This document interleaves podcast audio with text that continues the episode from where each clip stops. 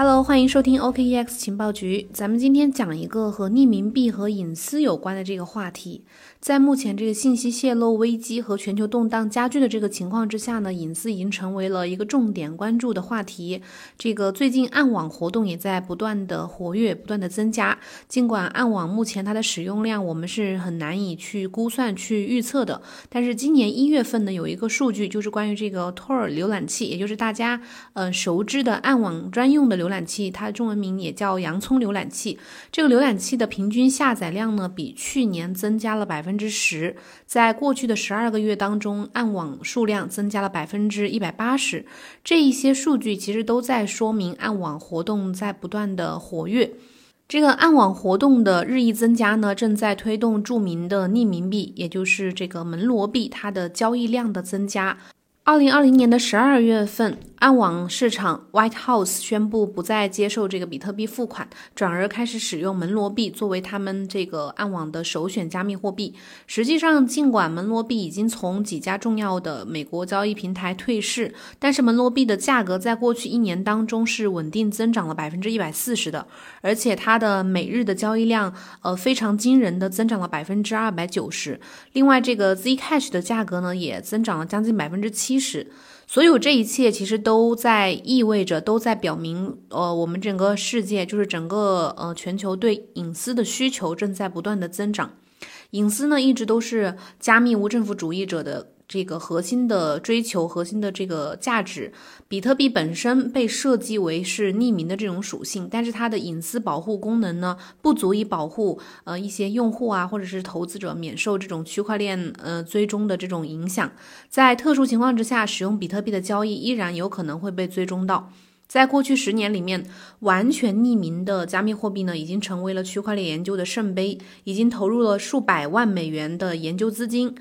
不过，直到目前为止啊，在对嗯可扩展性啊，还有去中心化这些属性进行了实质性的一些折中妥协之后呢，才出现了一些所谓的呃纯粹的隐私加密货币。有几项小的成就值得我们去观察、探讨和研究。比如莱特币，它目前正在测试它的匿名协议 Mimblewible。另外还有一个叫 FIRO 这个代币，它之前的名字叫 Zcoin。这个代币在颁布它的最新版本，呃，The Lanterns 之后呢，在新的新的这个密码学的研究方面有了一些不小的进展。另外，在这个月早些时候，Zcash 呢也宣布了实施这个 Halo Two 的计划。这一项，这是一项非常有突破性的技术升级。然后，这个升级呢会允许加密货币，呃，向它的基础层去添加这个新资产，比如说匿名稳定币或者是其他的加密货币。另外呢，虽然门罗币的环签名是降低了它的匿名性的，但是它有一项叫做这个 Triptych 的这个升级，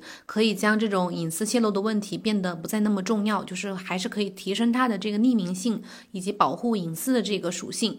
那么目前，随着我们已经期待很久的这个比特币 Taproot 的这个升级马上就要到来了，所以比特币呢未来也会获得这个保护隐私的一个性能的提升。隐私技术的进步不仅可以彻底的去改变加密货币，还可以彻底改变我们和网络互动的方方面面，包括我们当下所处的互联网的这个呃状态。在当下的互联网世界呢，我们为了去获得一些服务，其实是放弃了很多我们个人的隐私，甚至是牺牲了个人隐私的。而加密货币生态系统呢，是有可能去改变这个现状的。加密技术提供商 Nam Technologies，它这家公司呢正在朝着这个方向去努力，为隐私型的应用程序去提供这种通过服务来获利的这种能力。尽管到现在为止，这些愿景依然面临着一些巨大的挑战。整个2020年的加密货币的行业其实充斥着各种的谣言、阴谋论。嗯，有一些阴谋论就认认为说，这个政府即将开始对加密货币进行监管和镇压。但是在这个呃接受采访的时候呢，欧洲央行行长克里斯蒂娜拉加德他就表示说，欧洲央行将会在未来五年之内发布数字欧元。与此同时呢，他呼吁进行呃对全球的比特币进行监管。然后另外一个就是，嗯，美国的这个财政部长提名人，呃，也就是新的任任命人叫詹妮特耶伦，他表示，加密货币正在为恐怖主义提供融资，值得我们去特别关注，并且，呃，他个人表示需要去减少这个加密货币的在全球的使用。